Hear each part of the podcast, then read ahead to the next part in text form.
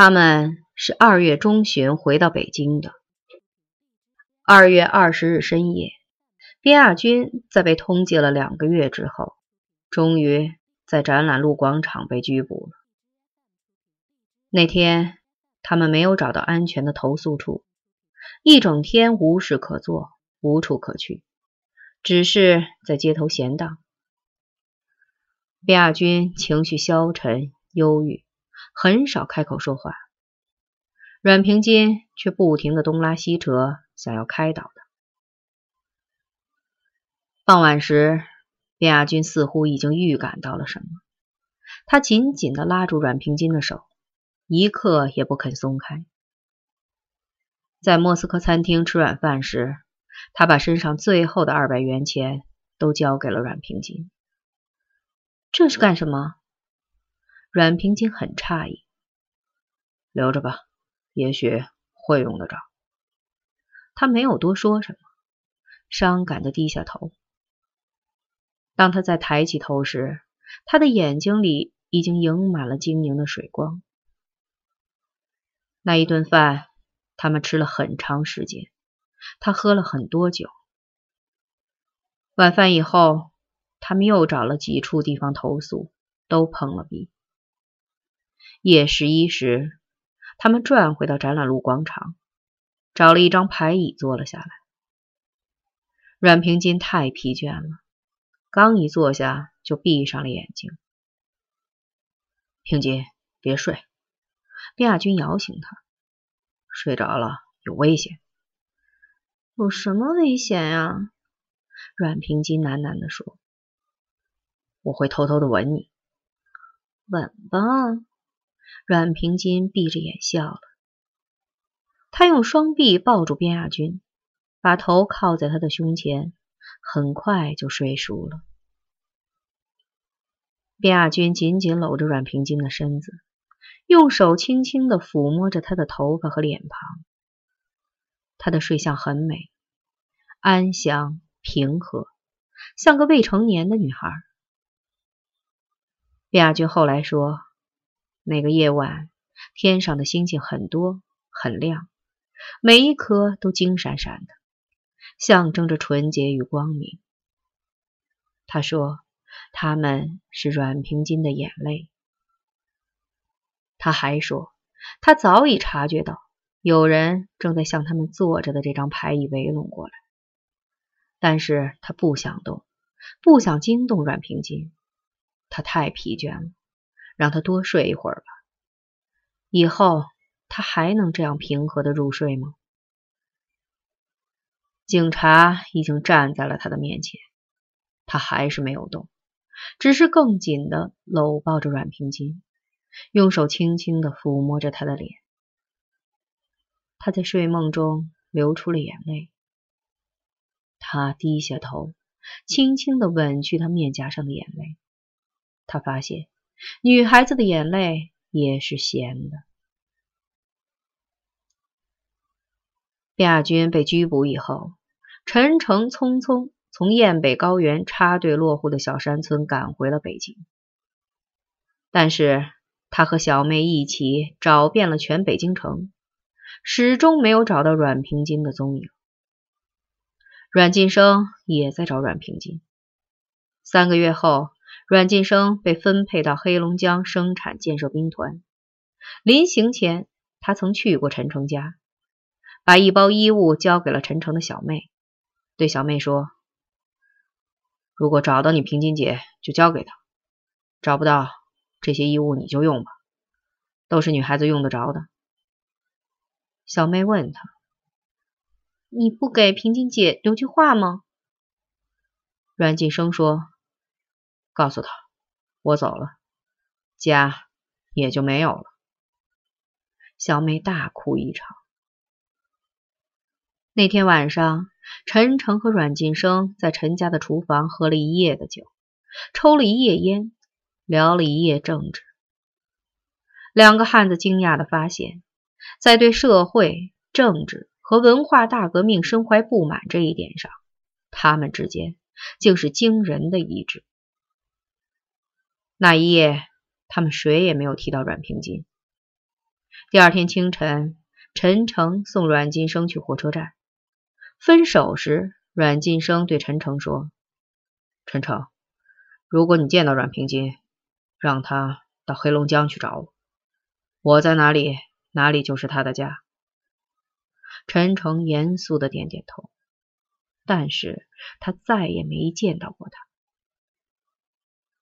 在那段时间里，阮平金一直留在北京城里，陈诚和阮晋生都没有能找到他，而被拘押在狱中的边亚军却两次见到过他。被捕以后，边亚军先是被监押在西城区一所大楼的地下室里，这是一处临时监所。没有食堂，每顿饭都是由犯人轮流去附近的一家饭铺抬来窝头和菜汤。那天下午，带着重料的边亚军在干警的监护下去抬饭。短短的一段路上，有许多好奇的群众围观。边亚军抬着沉重的木桶，一步一晃的从围观人群排成的夹道中走过去。有人唾骂，有人吐口水，更多的人是无言的叹息。忽然，围观的人群骚动起来。卞亚军一抬头，发现了阮平金，他手里举着几张油饼，不顾一切的向他扑过来。他腿一软，扑通一声扔下木桶，跪在了地上，半桶菜汤泼在了他的身上。干警狠狠地给了他一脚，把他从地上提起来。人们发现，这个著名的流氓头领竟哭了，满脸都是眼泪。他又抬起了木桶，在快要走进地下室的门口时，他回了一下头，又看见了阮平金。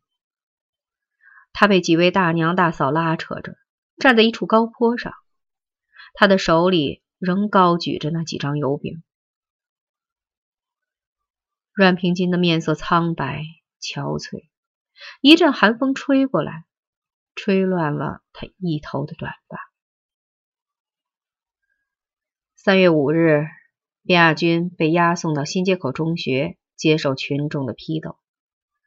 两名彪形壮汉在他身后用力撅起他的胳膊，迫使他弯腰低头，向台下几千名义愤填膺的群众认罪。一块写着“反革命流氓集团首犯”的沉重铁牌，用粗铅丝拧在他的脖颈上，垂吊在胸前。铅丝勒进他的皮肉，使他连喘气都很困难。在那一刻，他盼望着死神早一天到来。我罪有应得，死有余辜，为什么还要等待呢？我在等什么？等待人们的怜悯吗？我从来也没有得到过怜悯，现在我仍然不需要的。他决定结束自己的生命。他忍受着剧痛，努力抬起头来。他脖颈下垂掉的铁牌正直对准批斗台的台面。然后他悄悄抬起右腿，猛地向后一蹬，正踹在一名壮汉的膝盖上。壮汉哼了一声，跌倒了。随后，卞亚军的身子向下一扑，用喉咙砸向铁牌锐利的边沿。这以后，他感到格外轻松愉悦，身子轻飘飘的浮起来，荡向无际的长空。忽然，他听到一声撕心裂肺般的呼喊，那是一个女孩子的声音，她在呼唤他。阮平金，他痛苦的想。边亚军没有死成。三月十日，他被押送到南城的一所中学继续受批斗。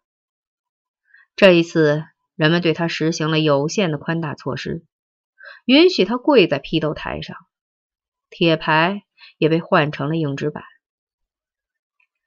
在人们轮换着念大批判稿的时候，在人们激昂的高呼革命口号的时候。他的耳边似乎总是传来一阵低低的气声。他恐惧的抬起来，一下子看见了阮平金的眼睛，那双纯洁、执拗、忧伤的眼睛。平静，你好吗？你不要再哭了，再哭我就去死。亚军，我不哭，你也不能死。平静，快离开这里，去找陈诚或者阮金生。不，我要走自己的路。平静，你将使我的灵魂不得安宁，使我不能平静的接受惩罚，使我没有勇气走向死亡和再生。平静，我请求你，走开吧。边亚军挪动双膝，正对着台下的阮平金，重重的把头磕在批斗台的水泥台面上。当他再抬起头来时，脸上已经是鲜血淋漓了。台下，阮平金走了。一九六九年四月，反革命流氓集团首犯边亚军被判处无期徒刑。据说他自己曾在多次提审时要求政府判处自己死刑，立即执行。他说他深知自己罪孽深重，已无颜面再活于人世。也许他的这种态度。使人们产生了怜悯之心，终于给了他一个悔过自新的机会。五月，卞亚军被借送到劳改农场以后，他收到了一个装满衣物和食品的包裹，还有一张二百元人民币的汇款单。汇款人的姓名和地址都是伪造的，但是卞亚军清楚的知道这是阮平金。此后。再也没有得到过他的消息。一九七一年夏秋之交，陈诚打听到了阮平金的消息。有人说他在山西晋南地区某县插队落户。陈诚立即赶到了那个县里。整整一个月，他访遍了全县的所有山村，但是没有找到他。在一个小山村里过夜时。一位老人告诉陈诚，两年前村里来了一个北京娃，姓阮。那孩子苦啊，老人说，饿得焦皮瘦骨，连条毛巾都没有。女娃在这里受了一年多，又走了。他去了哪儿？陈诚焦急地问。女孩子家能去哪儿？跟着个男人走了。一九七五年初，陈诚。作为工农兵大学生，正在北京一所著名学府读书。一天，他偶然从报纸上读到一则消息，标题是“坚持无产阶级专政下继续革命，坚决走与工农相结合的道路”。北京女知识青年与青年木工喜结革命夫妻。这个北京女知识青年的名字是阮平金。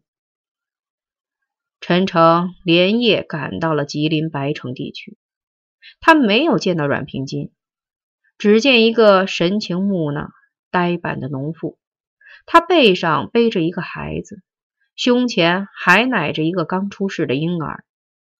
他的皮肤粗糙黝黑，只有那一只裸露着的胀鼓鼓的乳房仍显得白皙细嫩。你是阮平金吗？陈诚问。不是，阮平金死了。农妇说。说完，他抱着孩子，挥舞着羊鞭，缓缓的走远了。一九八四年，边亚军出狱以后，又曾去过白城，再也没有找到他。